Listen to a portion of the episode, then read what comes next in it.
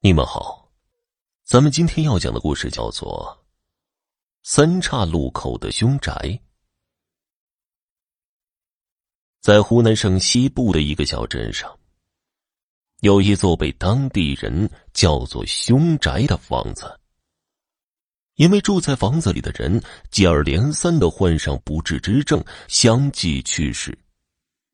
当然，那房子一开始并没什么特别的。只是建于一条三岔路口上，而在房子的主人去世之后，慢慢的才有了“凶宅”这个称号。那栋房子一共是四层，是一个生意人，镇上人都叫他戴伯，在十几年前建造的。听说，在开挖地基的时候，有一位风水先生就提醒戴伯。房子的正门千万不能正对着前面的大马路，因为这样的风水格局被称作为冲煞。住在这样的房子里，家中会见人丁，也无财运，尤其对家中男子的健康不利。戴伯见自己的房子还未开始建，就有人说出这样不吉利的话，将风水先生臭骂了一顿。后来。戴伯按照自己的想法，让工人们把房子建成了。一楼是一个店面，在这个三岔路口算是黄金铺位了，并且自己用这个店面做起了生意，赚了不少的钱。二十年后，戴伯已入古稀之年，身体也越来越差。他知道自己时日无多了，更让他担心的是自己的房子。害怕自己百年之后儿女们会争房产，所以提前就将两个儿子每人分了一层，店铺两兄弟轮流来使用。两个女儿都嫁出去了，就不在戴伯的计划之中。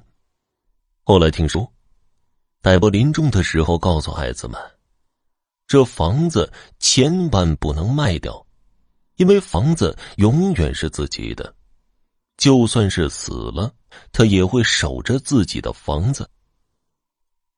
戴伯去世后不久，这镇上就出现一种传闻，就是戴伯的大孙子晚上经常做梦被鬼给吓醒了，说是看见爷爷出现在家里。那个时候，戴伯的孙子才十岁左右，对于小孩子的话，大人们当然不会信以为真。但戴博的妻子相信了，因为她自己也经常梦见戴博。由于是自己丈夫，所以她并不害怕。后来，戴博的妻子经常去城隍庙里烧香，又带着孙子让师傅为其收经。有一次，戴博的两个儿子为店铺的事情，两人在家里大打出手。不小心把摆放在柜子上的戴博遗像给打翻了，摔碎了。当天晚上，戴博的孙子又做噩梦了，吓得大哭大叫，说是梦见爷爷掐着自己的脖子，感觉自己要被掐死了。家人不知道为何孩子总是会梦见爷爷，而且梦见爷爷准是噩梦。这些事情在镇上传开之后。当年那个风水先生找到戴伯的大儿子，说这个房子冲煞，门开的位置不对，因为这房子是戴伯建的，所以不会影响戴伯，只会影响他的后人。可是戴伯的大儿子这些年靠着自家的店铺做生意赚了钱，也算是个有钱人了，又不觉得家里有什么不太平的事情发生。还说风水先生想骗他的钱。过了一两年，戴博的妻子去世了，临终前对床边的孩子们说了一句话：“你爸爸来接我了，他一直都没走。”这句话将戴博的孩子们吓得不轻。后来就请了个江湖术士到家里做法驱邪。家中贴了许多的灵符，门上又挂着照妖镜，这样一来，整栋房子更加增添了一些诡异的氛围。几年后，又听说戴博的孙子，也就是经常做噩梦的那个，他经常说脑袋里疼，偶尔在家里昏厥。到医院检查后，发现他脑袋有个恶性肿瘤。医院建议他进行化疗。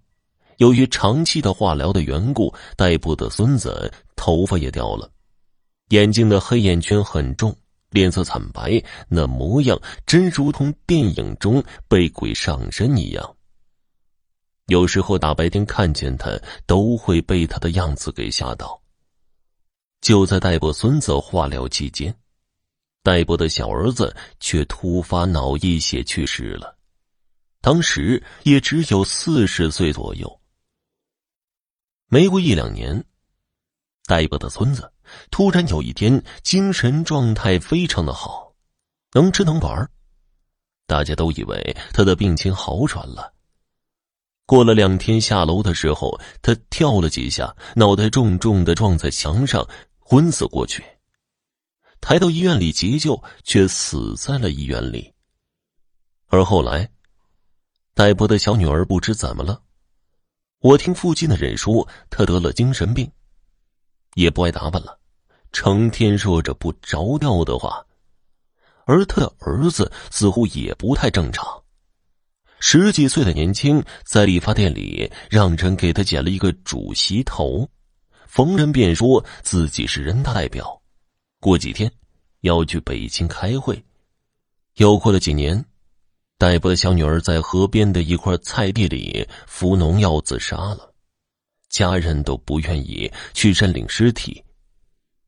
几年时间，这家死了不少的人，凶宅的传闻在镇上越传越广。有人说是戴博死后因舍不得房子，变成鬼留在自己家里，常年和鬼一起居住，自然是对人的健康不利。也有人说，这房子的风水很不好。